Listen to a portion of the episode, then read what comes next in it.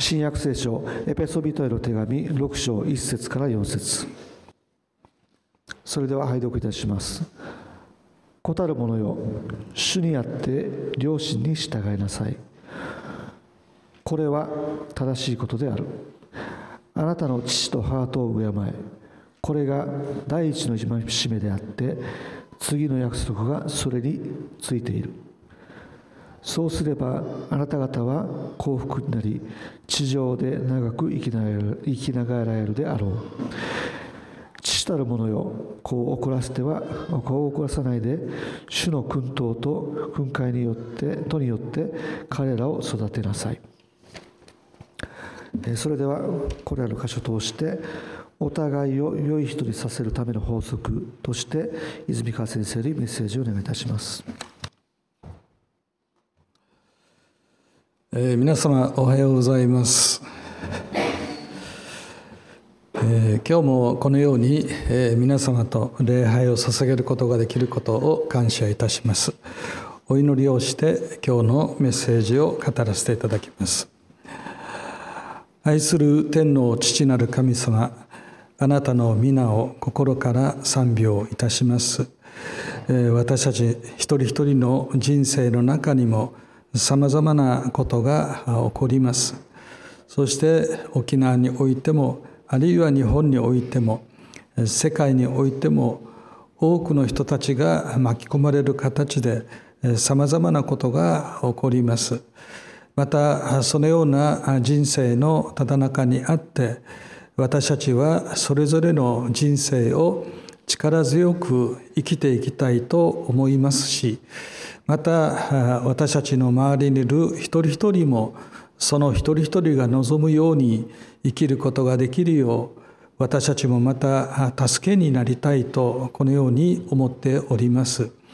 どうぞイエス・キリストが私たちに対して教えてくださったように兄弟互いに愛し合いなさいということを世界の至るところで私たちが実践していくことができるように導いてください。そのことを通して助けられる人励まされる人力を与えられることによってそれぞれの人生を生きていくことができるようにどうぞあなたが導いてください。今日も与えられた聖書のお言葉を胸に置いて歩んでいきたいと願っておりますご聖霊様も御言葉を通して私たちの中で働いてくださり神の御心に私たちが従うことができるためにそれにふさわしい心や思いを私たちに与えてくださることをありがとうございます。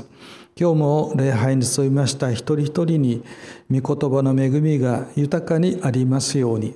これからまた語ろうとするこの小さきものもあなたのご主権のもとに置いてくださるようお願いいたします。見てに委ねてイエス様のお名前を通してお祈りいたします。アーメン。えー、それでは、えー、今朝はエペソビトへの手紙の6章1節から4節までのお言葉を通しながら、えー、お互いを良い人にさせる。えお互いがお互い同士良い人としてえ共に生きることができる。そのために私たちが押さえておくべき大切なことというのは何だろうかというところを今日の御言葉を通して私たちは心に刻みたいと思います。それはなぜかと言いますとこの新しい一年を私たちが幸せなものとして祝福されたものとして生きていくにあたって 一番大切なことは私たちがどういう人たちに囲まれているのかどういう人たちに囲まれながらこの一年を生きていくのかそれは幸せに生きようとする者にとってはとても大切なことだからです。私たちの喜びも悲しみも怒りもまた平安な思いも誰と共にいてどのように私たちが扱われたかということによって私たちの中で感じる幸せというのは随分違うものになるとこのように思います。それは私自身が皆がどうするかということで幸せを感じるか感じないかということだけではなくて私たちは自分のために生きているのではなくてそもそも私たちもですねこの世界に誕生した時から私たちは神のために私たちが存在しているあるいはまた私たちにつながっている方々のために私たちは存在している。ですから、えー、自分がどうなのかというだけではなくて自分を通して周りの人たちが、えー、幸せで長く生きることができる、えー、そのために、え私たちが歩むことができるかどうかということも、え同じぐらいに大切なことだということですね。ですからできることであれば私たちも幸せに生きたいと思います。そしてできることであれば周りの人たちがそれ以上に幸せであったらいいなというふうに思うわけです。でそのためにえ今日の聖書の箇所の中で大切な言葉がありますからそこに目を留めていきたいというふうに思います。実はあのこの世界に存在している方々の中である意味ではイエス・キリストほどにですね幸せに生涯を歩まれた方はいないとこのように言っていいと思います確かにイエス・キリストは人々を救うためにこの地上を歩まれましたけれど困難に困難が続きまた迫害や迫害に重ねられてその人生というのは大変厳しい中を過ごしました。しかしそうであったとしてもイエス・キリストが心の内に保っていました。幸せはですね決して誰も奪うことのできないものであり彼が生涯を通して保っていたものであるとも言うことができるわけです。でそれは彼のですね幼少期のことを取り上げた聖書の箇所を読んでみても分かることです。で彼はですね、え、どのように育っていったかというと神に愛されそして人に愛されてお育ちになったというふうに聖書は書いてありますね。神にも愛されているところでまた人にも愛されながら彼は幼少期からですね大人となっていく全てのプロセスの中でそのような幸せを持ちながら生きていたということであります。神が愛されるので愛さ神が愛してくださるということはイエス・キリストにとって神なる方はイエス・キリストに対して良いお方としてその全生涯に関わってくれたということですよね。皆様もそうだと思いますけれど全ての人々を愛するということはしないまでもですね皆様にとってもこの人は大切でありこの人は幸せにしたいと思っているそういう人はいると思いますね。そうすると本当に私たちがその人のことを愛し大事に思うのであれば私たちはできる限りのですねできる限りの良いことをその人にしてあげたいとするのではないかですからその人からするとですね私たちは最も良い人としてその人に接してくれる人ということになるわけです。ですからイエス・キリストが神に愛されてお育ちになったというのはイエス・キリストからすると天の父なる神様はいつでも自分に対して良いお方として自分に関わってくれるそういうものであるというそれを日頃の生活の中で感じながら体験しながらイエス・キリストは生きてたということですよね。そして人にも彼は愛されたと書いてあります。まあ、幼少期ですからこのイエス・キリストの生活の本当に範囲内ということですのでそんなにたくさんの人たちに囲まれてたということではないと思います。おそらく皆様が生まれて小さな頃というのは皆様の周りにもいろんな人がいたんでしょうけれどそれは数にすればそう多くはないと思います。沖縄に生まれたとしてもですね沖縄の人たちの全ての人口そういう人たちが皆様と関わってたということではなくて皆様が住んでいる地域の限られたところですねあるいは同じ学校に通っているお友達それであったとしても全校生徒ということではなくてクラスであったりとかあるいはその同じ地域から学校に通っている幼なじみとかという範囲内だと思いますね。しかしそのような少数であったとしても自分のことを大事に思ってくれてそして自分に対して良いことをしてくれるというこういう人たちが周りにいるのであれば子供として生きている私たちにとってはもはや十分すぎるぐらいのですね幸せな状態だというふうに言っていいと思います。まあ、私は残念ながらそういうふうに良いお友達もいましたけれどいじめっ子もいましたので小学校の3年生と4年生の時は毎日のようにですね教室の一番後ろ側に呼び出されてはですね殴るだのですね蹴るだのですねひどいことを言われるとかということが続きましたから。ですから学校が休みたくて休みたくてしょうがなかった。そうすると学校を休むためには病気になることが一番いいわけですから。ですからその当時自分が編み出した方法はですね頭がですね痛くなれ痛くなれ痛くなれとこうして、えー、言うなれば強く念じてるようなことをしてるとですね本当に頭痛くなるんですよね。さすがに嘘をついて休ませてくれっていうのは言えませんしで説得力が欠けてますからね。で子どもたちっていうのは親の前でですね、えー、自分たちが嘘をついた時に、えー、大抵の嘘はバレてしまうんじゃないですか。えー、子供がですね親を騙そうと思ってもなかなか難しいですからねですから騙すのではなくて本当に痛くならないといけないわけですからでお腹が痛くなりたいと思ったらですねお腹が痛くなってくるですよね。場合によっては熱が出たらいいなと思ったらですね熱までも、まあ、高熱までは出ませんけれど本当に人体というのは自分自身が何を願うのかということによって、まあ、そういう変化もするということですよね。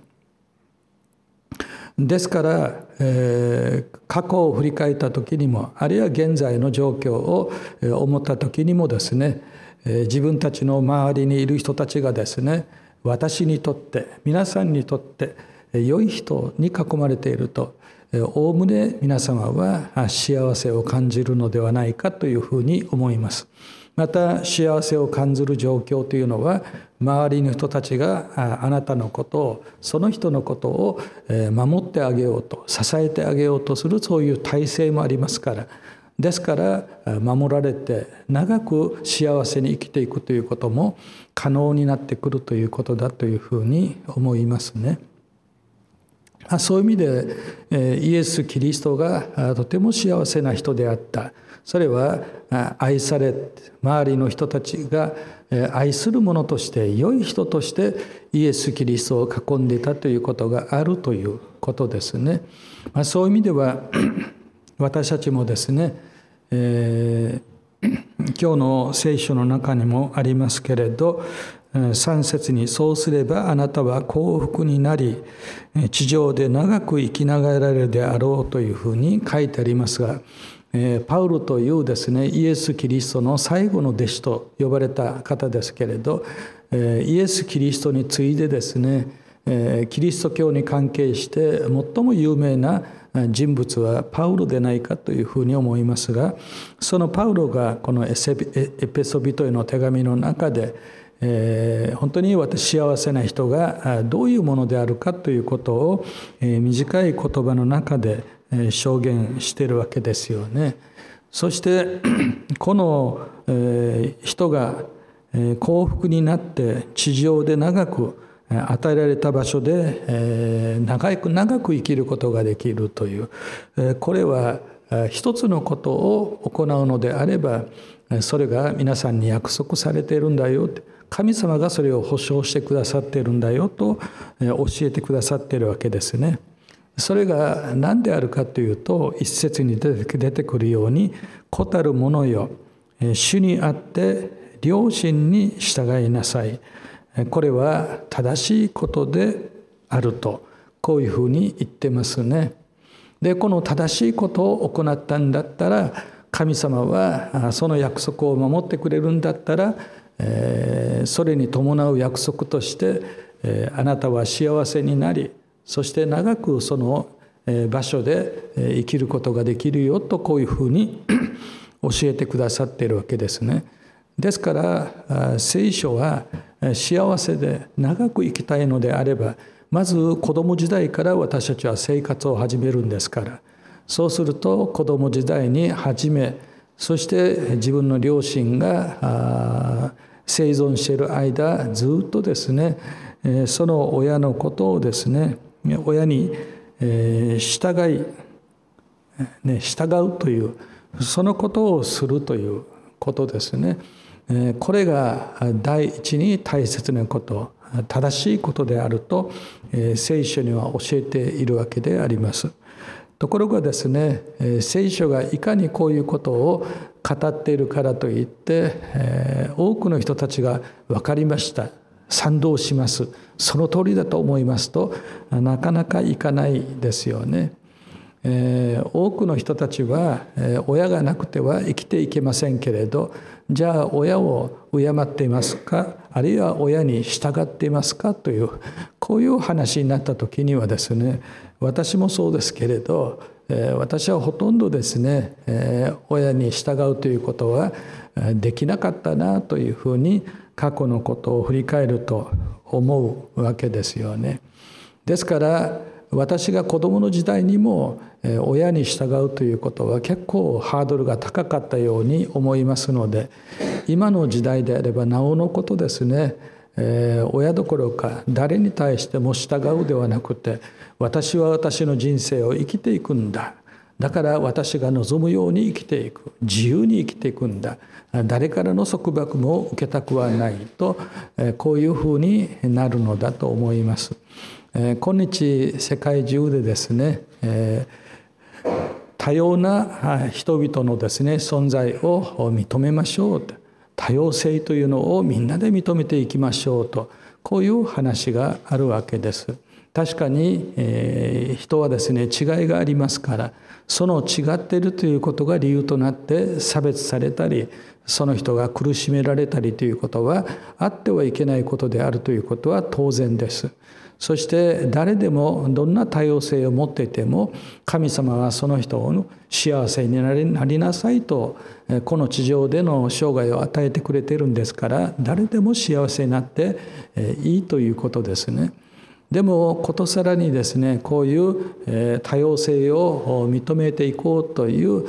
こういう世界的な人々のですねこの何て言うんでしょうかねムーブメントえ思いの中にですねでも素直にそうだなと思えないものもやっぱりあるなというふうに思うわけです。なぜ多くの人たちがですね多様性を認めろ個人を尊重しろというかといったらですね一方では私もそうされたいというこういう動機ですよね。私もそうされたいしそれが私にとっても重要だからみんなをそうしてあげる社会にすることによって自動的に私もそのように扱ってもらうべきだというこういうところがあるんだというふうに思います。ですから従いなさいとかって言ったらですね何か型にはめられるという感じがするじゃないですか。そうするとえー、なんで、えー、自分がこういうものだからといってこうしないといけないのかああしないといけないのか従わないといけないのか、えー、自分は自分で固有の存在だから、えー、自由で本当にこういう生きられるようにさせてもらいたいものだというこういう個人的な願望もあってですねえー、全ての人々の多様性を認めて受け入れていきましょうという何て言うんでしょうかねきれいなオブラートにですね自分の自己中心的な思いをこうしてあの潜ませて言ってるのではないのかなというふうに思ったりするわけですね。ですから私の時代よりも今はもっともっとえ親にであったとしても従うということをしない人というのは増えてきているのではないかという印象を持っているということですね。ですからそういう意味では えー、親の言うことに従わないということは結局どういうことなのかなって、えー、皆様はですね聖書の中であなた方子供たちは両親に従いなさいねって言った時にですねそれは子供の自由を束縛するあるいは子供の人権を無視する、えー、子供に対して不利な状況を与えるというこういうふうにもしかしたら捉えるということもあるかもしれませんね。でも今日の聖書の箇所はこの両親に従いなさいと言われた子どもたちに対してそうすることがあなたにとって正しいことでありそしてあなたにとって良いことだったからなんだよってということが約束として書いているということですよね。幸せになりそして長く生きながらえることができると。で結局のところですねなんで神様が親に対して子供たちを従わせなさいまた子供たちはには親に従いなさいとこのように言うのかというとこの聖書の中でですね私たちの世界の中でものすごくいや一つ重要なものはですね一人一人の存在それぞれの命でありそしてそれぞれの存在これが最も大切なものだというふうに教えているわけですよね。ですから天の父なる神様は私たちが親に従うことを通してその一番尊いあなたが守られるんだ尊いあなたが尊いものにふさわしい幸せを得ることができるだから神が私たちに対して従いなさいという時にはそれは神が支配者から従いなさいということではなくてその従うことがあなたにとって正しいことであり良いことにつながるからだよと教えているわけです。でもこれは皆様もですね同意してくださると思いますけどこの道をですね歩いてる時に突然道道路にですねバババババって飛び出してくる子供たちいますよね。彼らは誰も教えなかったら誰も守ってくれなかったらこういう危険なことをですね平気でやっていくということになります。そういうことですよね。そして暑いですね。そういう火に触ってしまって大きなやけどを負ってしまうたまにはですね不幸な事件としてはこういう夜間をですね自分に引っ掛けてしまってですねやけどを負ってしまうとかそういうこともあったりするじゃないですか。子どもたちは自分で自分のことを守る術を知っておりませんし何をどのようにして自分を守っていったらいいかということもわからないことが多くあるわけです。逆に言うと自分にとって笑える喜べる状況に至るにはどうしたらいいかということもわからないことが多くあるわけですよね。ですからこういう学校においては教師が必要なように生まれた子どもたちがですね人として幸せで長く生きるためにはそのために彼らを導いてくれる存在が必要ということでしょう。で本来であればそれに対して誰も反対はしないというふうに思いますけれどでもそうであったとしても社会の雰囲気としてはですね、えー、そのあなたが尊重されるべきでありあなたが嫌なことは嫌なことと言っていいんだあなたがやりたいことをやってたらいいんだそれが親の言葉だろうが誰の言葉だろうがあなたがそう信じるんだったらそれ破ってもいいんだみたいなことをですね安易に言ってしまうという方々もいるのではないかというふうに思います。そういう意味ではですねこの社会の中では家庭の中にあっても学校という場所でもあるいは職場というところでもですね責任を負っている人たちっているじゃないですか。その責任を負っている人たちは自分の手に委ねられている人たちのことを守らなければなりませんし守るだけではなくてそこにいてですね一人一人が幸せに生きられるように最大限の協力をしていかないといけない人たちじゃないですか。そのためにはですね彼らは自分の手に委ねられた者たちに対してこれはしたらダメだよと抑制することがあったりですねこれはぜひやってた方がいいよと奨励してですねそういう場面をですね何度も体験させるようなこともしていくということもあるわけですよね。でもそれはですね導いてくれるものがいて守ってくれるものがいてそれに私たちが従うということができた時にだけそれは結果として現れてくるということですよね。道に飛び出たらダメだようんと言った瞬間に道に飛び出ればですね事故に遭うじゃないですか。話聞きました話の意味は分かりましたということではなくてそれを実行するか従うことができるかというところまで考えてあげなければいけないのが親であったりあるいは社会の中でいろんな責任を負わされている方々がすべきことということではないですか。ですからこういう場合はですねその子供があるいは別に子供じゃなくてもいいんですけどその人が守られてそして長く生きることができて幸せに生きていくことができるためには私たちは自分の思いで生きるという側面も否定はしませんけれどその前提としてですね従うべき言葉にはちゃんと従えますというこういう部分を私たちは備えてなければいけないということになるわけですよね。ですから子どもたちはですねそもそも基本的には自由なんですよ。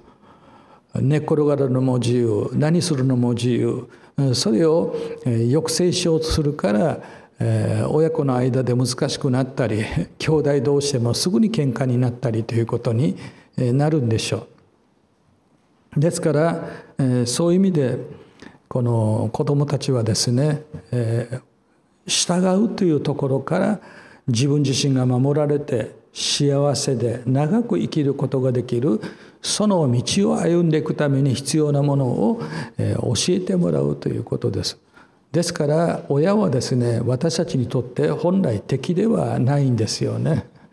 憎むべき相手でもないわけです。神は親をですね私たちの命のための責任者として置いてくれているということをまずは押さえておかなければいけないということです。そうであれば両親に従うことこれが正しいことなんだよと言われてその言葉に対して何の抵抗感もなくてですねああそうですよね本当ですですから進んで従っていきますという話になるわけです。ところがですねこういうふうに私たちがその言葉を受け入れてその指導を受け入れて従っていく時にはですね従っていく時には例えば親というのはそんなに怖い顔をしたりですねまあ、今時はなかなか認められませんけれど私の時代にはですね、えー、もう体罰というのは普通でしたからね痛い思いもさせるということでも、えー、あったわけです。しかしそれは私たちが親が私たちに実現したいと思っていることをですねことさらに私たちがそれに逆らうことをする時にはですねそれを笑って見て過ごすことができないんですよ。喜んでそれを放置することもできないんですよね。それは子どもの命に関わるしその人の人生にも関わることにもなるかもしれませんからですから従えば親はですね基本的にいい人になりますだって自分自身が子供とこの家庭の中で実現したいと思っていることに対して子供が協力的でありそれに従ってくるということですから良い人として接するはずなんですよ。ところがその言うことを聞かずに違う方向に危険なことの中にどんどん進んでいくみたいな話になるとそれをどうにかして止めようという話になるのでそうすると安易な方法とは思いますけれどそれが暴力体罰という形で表されることもありますし怒鳴るですね本当に怖い声として脅かされるということもあるかもしれませんね。でも同じ人なんですよ。同じ人なんですけど自分がどう生きるかということによって相手は良い人に見えたり全然悪い人に見えたりいろんなことがあるということですね。ですから私たちはですね自分たちのために、えー、私たちに教えてこうやりなさいよと従うことを要求される時にですねそれは私たちが本当に心から信頼して、えー、従っていくべき言葉なのかどうなのかということは本当は区別することができるとそれは望ましいなというふうに思います。で子どもの時にですねそういったことを学ぶことをしなかったら大人になった時もですね相手が自分に対して言ってくることがただの強制にしか聞こえずそれでことごとくですね言われることに対して反発をするということも起こったりするわけです。実際そういうことをすることで社会的にですねいろいろ難しいものを抱えながら生きている方々もいらっしゃるわけであります。まあ、そういう意味でイエス・キリストは神からも愛され人からも愛されるものであったと教えていますけれどじゃあこのイエス・キリストが幼少の頃からですね彼の特徴的な生活の仕方というのが何だったかというとですねイエス・キリストは自分の両親にですね両親に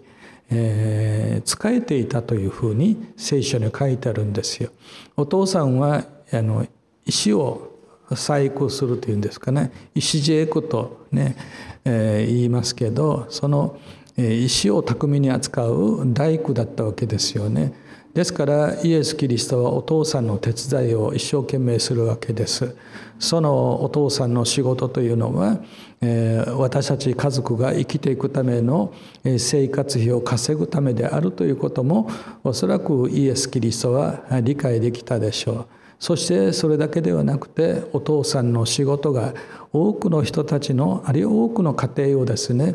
えー、幸せな場を提供するために家を作っているんだですからお父さんの仕事がですね人々の幸せを立て上げていくための大切な仕事だというふうに理解してたのかもしれませんね。どちらにいたしましてもイエス・キリストはこういうお父さんと一緒になって肉体労働きつい仕事ですけれど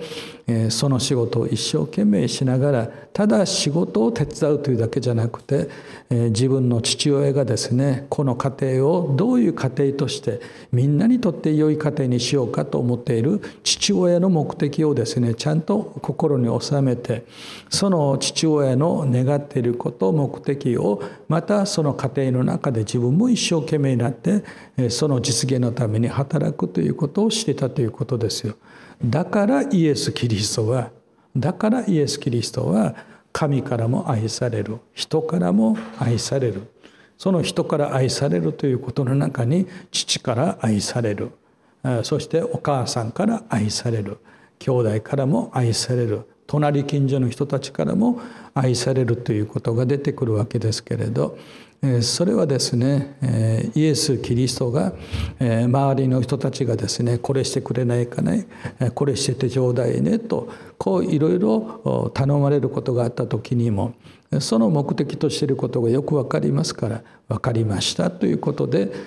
イエス・キリストはその周りの大人の人たちが求めてくることに対しても素直にそれを行っていたという従順に従っていたということであるということは間違いがないことだというふうに思うわけです。試しにですねそのイエス・キリストがそういうふうに生きずお父さんから何か言われてですね嫌だお母さんから言われてですね忙しいとかですね隣近所の人から手伝ってくれないかと言われたら遊びに行くとかですねもしこんなふうに対応したとしてですよそんなふうに対応したとしたらこのイエスが周りの人たちから愛されるという出来事が起こるような感じがしますか？どうでしょうね。ですからイエス・キリストがたまたまですね、えー、いい人たちに囲まれていたからイエス・キリストは愛されて幸せだったんだということではなくてこの全てのことは関係関わり方の中でいろんなことが起こるわけですからイエス・キリストが神から愛され人から愛される理由があったわけです。すなわちここに書いてあるようにですね従うということをですね自分がやりたいことではなくて相手が願っていることに対してそれを喜んでやっていくという従うというところにイエス・キリストが生きてたからなんだよということを私たちは心に留めたいというふうに思うわけです。そうすると自分の自分のためにいるあれこれしてくれる人たちが私たちの周りに 増えていくわけですからその分だけ幸せになるということはえその通りだと思いますね。そしてその人が生きていく中で必要なことについてご飯を食べさせてくれたりですね水を飲ませてくれたりとかっていう隣近所の人たちの何気ないですねイエス・キリストに対しての働きかけが彼が生きていく生きながらえていくということにおいて周りの人たちに助けられる人であったということにつながるわけでしょう。ですからイエス・キリストは別に特別な人だから神に愛され人に愛されたということではなくてイエス・キリストがその生活の中で自分に従って生きていくんではなくてですねさまざまな必要を感じている人たちがそれに従うことを要求した時にそれを自ら進んでそれをすることができたからということになるわけです。ところが今日はですね自ら進んで従うということが失われていきます。進んで従うということがいなくなったらですね逆に今度は国とかですね力あるものは力ずくで従わせるということが起こってくるわけでしょ家庭の中でも優しくですね諭すように言ってた親がですねこっちが反発ばっかりしているとですねもう強く出てくるじゃないですか。やっぱりそれはしてもらわないといけないことであったら強制力が伴う形になってしまうということです。ですから国のですね定めて定める法律類ですよねそういったものはみんなのために守った方がいいものではありますけれどでも一旦守りませんという話になった時にはですね国家権力を用いてですね強制的に、お金を取り上げたりとかですねあるいは刑務所に閉じ込めたりとかですねさまざまな刑罰を与えることによって従わざるを得ないという状況に持っていったりするわけじゃないですか。ですから従うということ他者のためにですね本当に正しいことを行うということを私たちがおろそかにすればするほどそれに打って変わってですね力ずくで私たちのことをコントロールしようとする力が働きやすくなるということは仕方のないことかなというふうに思うわけですね。そういったことがいろんな形で姿を変えて私たちの生活の現実となってくるわけです。ですからロシアがウクライナをですね言うことを聞けという話にもなるわけですしイスラエルがハマスに対して言うことを聞けみたいな話にもなるわけですし言うことを聞かないんだったら命を奪うぞそれでも言うことを聞かないのかという極端なですねところまでも行くわけですよね。ですから私たちがですね従う時には相手は良いものになりますけれど私たちが従うことをしないということになった時に私たちは私たちの周りにあるものは私たちにとって良いものではなくて悪いものになってしまうということはあるということです。であればじゃあ私たちは言われたまま何でも「はいはい」と言えば守られて生きられるからそうするしかないんですか？とかって言ってですね なんか嫌なことをやり続けるという発想になる方々いらっしゃいますね。でそうなってしまったら今度は心の中ですねストレスがですねいっぱいになるんですよ。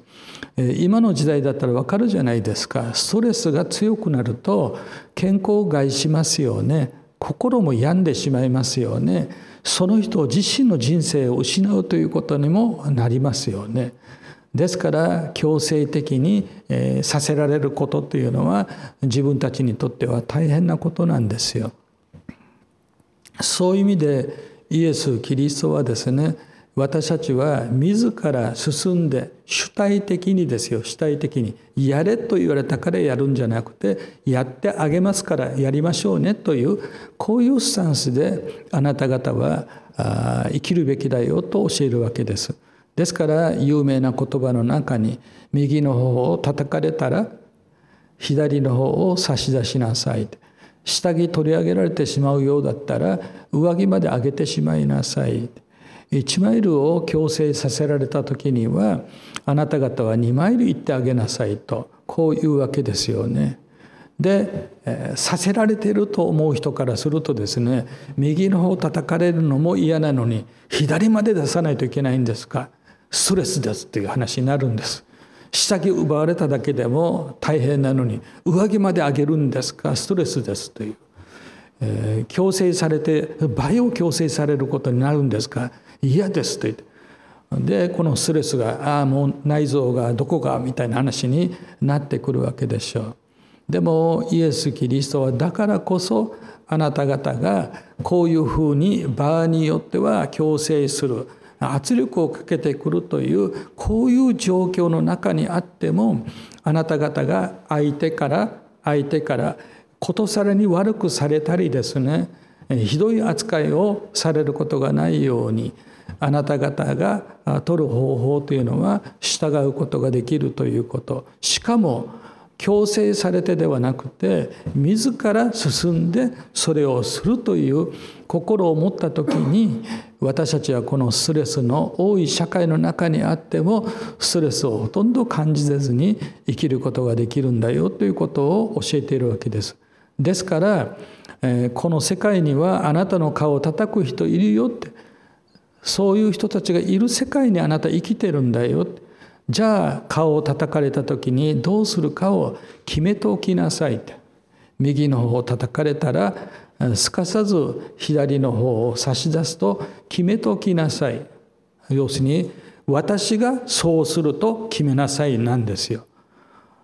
我々はですね自分たちの自由というのが奪われた時にものすごく大きなストレスを抱えます。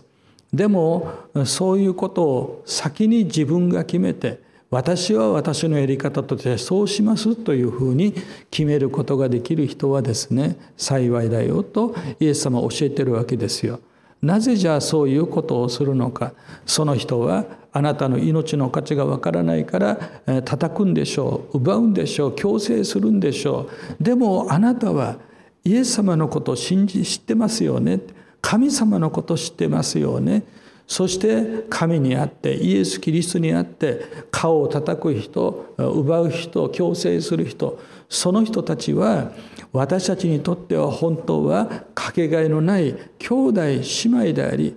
お互い同士こういう、嫌な人として向かい合うことが正しいことではなくてお互い同士がお互い同士を良い人として向かい合うことのできる互いに愛し合うということの中に生きることができる時に本来のその人たちの良さ私たちにとって必要な人であるということがわかるじゃないですか。そうするためには叩くから嫌でなくて叩くことしかできない人だからこそその人に対して私たちはなおその人のことを人として大切にしその人たちのことを考えてあげなければいけないんじゃないんですか。そうしてあげることが最終的にその人たちの心を変えて私たちに対して良い人となってくれる唯一の方法ではないですかとイエス・キリストは教えてくださっているということなんですよね。誰かがですねその人のことを受け入れて誰かがその人のためにですねその人の良い必要のために働いていかなければいけないということでしょう。の時間ですからお話も終わりたいと思いますけれどですから家庭の中でですね自分にとって例えばじゃあ親が嫌な人だという話になった時に私たちは嫌な人のもとで置かれたら家出て行きたいという話にはなると思うんですけれどでも聖書の教えに従うとこの嫌な親であっても嫌な親ではなくて良い親に変えていくということも可能なんだよということを教えているということなんですよね。ですから子供である私たちが従わないということで自分の自由を守ろうとするという方法もあります。でもそういう親だからこそ自分自身がその親のために親が望んでいること親が本当は実現しようと思っていることそれを何なのかを教えてもらってそうであったら私はこういうふうにお父さんにあるいはお母さんにあるいは自分の上に立てられたものにそのために従っていきたいと思いますと。彼らに要求されることじゃなくてこちらから相手が何を本当に望んでいるかということを知った上でそのために私がじゃあ進んでそのために協力していきましょうとその人たちに接していく時に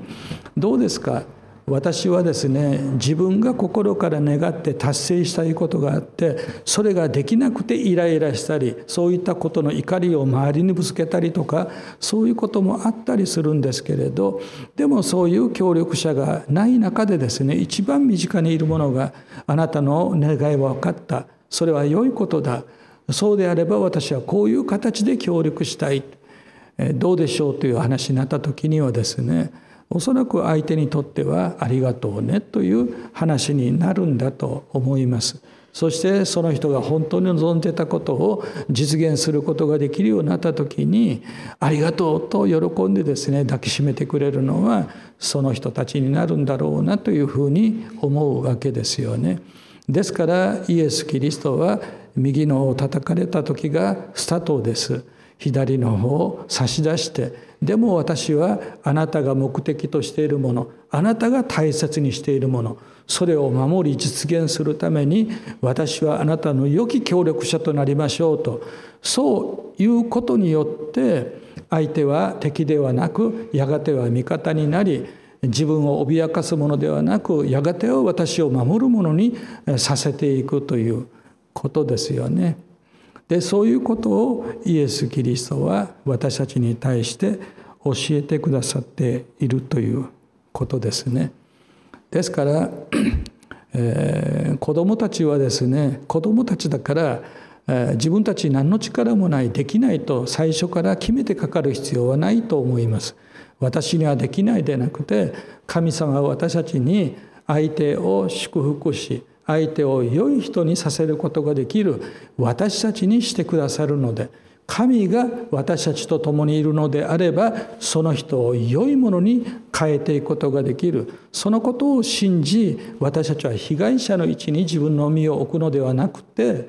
えー、その人を良いものにさせていく使命と責任があるものだという思いで相手に向かっていく時には私たちは違う結果をですねそこにもたらすことができるということではないかというふうに思います。まあ、そういう意味で新年の初めにですね、えー、このパウロが子供たちに対して主にあって両親に従うことこれは正しいこと約束が伴っているあなたは幸せになり長く生きることができるようになるだから神の言葉を信じて神の言葉を信じて、え従うということを取り組んでいこう。いやいやでなくて神の言葉を信じて自ら主体的に積極的にそうなっていこうと教えてくださっているので、まあ、このことは全てのことについての応用が利くことですのでぜひお互いですね、え、周りにいる人たちのことをできることであれば誰も彼も自分の周りにいる人を私にとって良い人に作り変えていくための一つの方法としてその人たちが本当に実現し願っていることの最も良き協力者としてあなた方がその人のために心を尽くしていくのであればやがてはその人があなたが願って大切にしているものを守り実現するための最も良き協力者となって良い隣人になってくれるんだよと教えてくださっているのでそれを心に留めながらですね一年チャレンジしていきたいとこう思いますね。お祈りいたします。愛する天の父なる神様あなたの皆を心から賛美をいたします。私たちにとってもうダメだと思うことどうにもならないと思い込んでしまっていることいろいろあります。またそういう中で、えー、生涯そんな悩みや苦しみを追いながら生きていくのかと絶望的な思いになることもあるのかもしれませんけれどしかし神のお言葉は、えー、闇の中に光り輝く星のように